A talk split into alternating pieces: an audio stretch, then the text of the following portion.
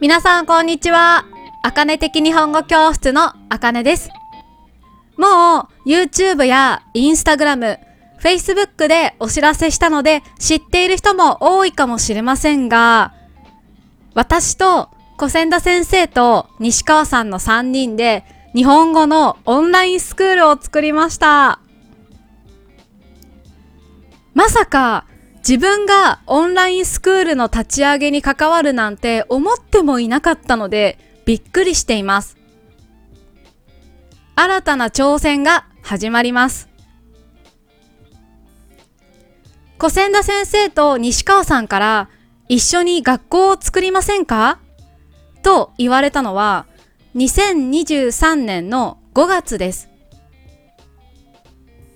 そこから何回も話し合ってたくさんのことを決めて、他の先生にも協力してもらって作りました。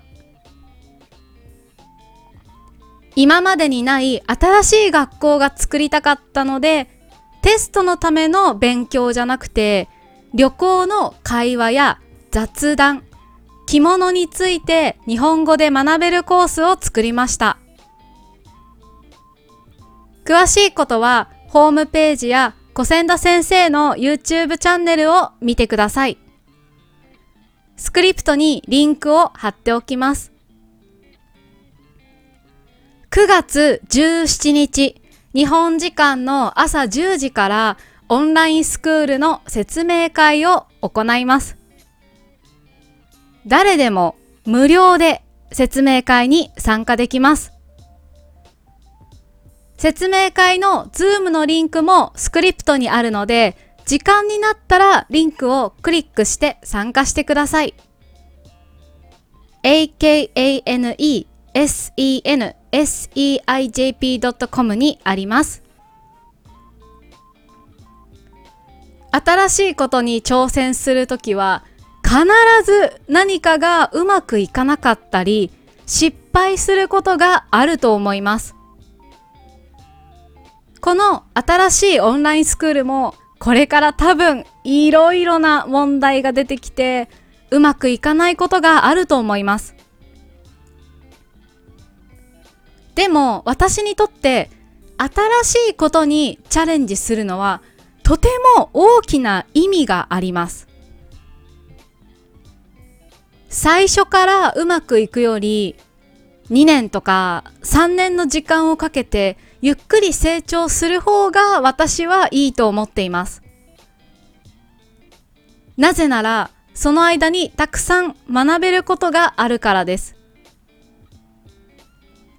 私の YouTube もそうでした。最初は全然ダメでした。多分 YouTube を始めてから3年ぐらい経ってやっと登録者も再生回数も増えました。最初うまくいかなかったからこそたくさん考えてやってみて失敗してそこからまた学びました。オンラインスクールはまだ始めたばかりだからどうなるかわからないけど失敗を繰り返しながら少しずつ成長できたら嬉しいです。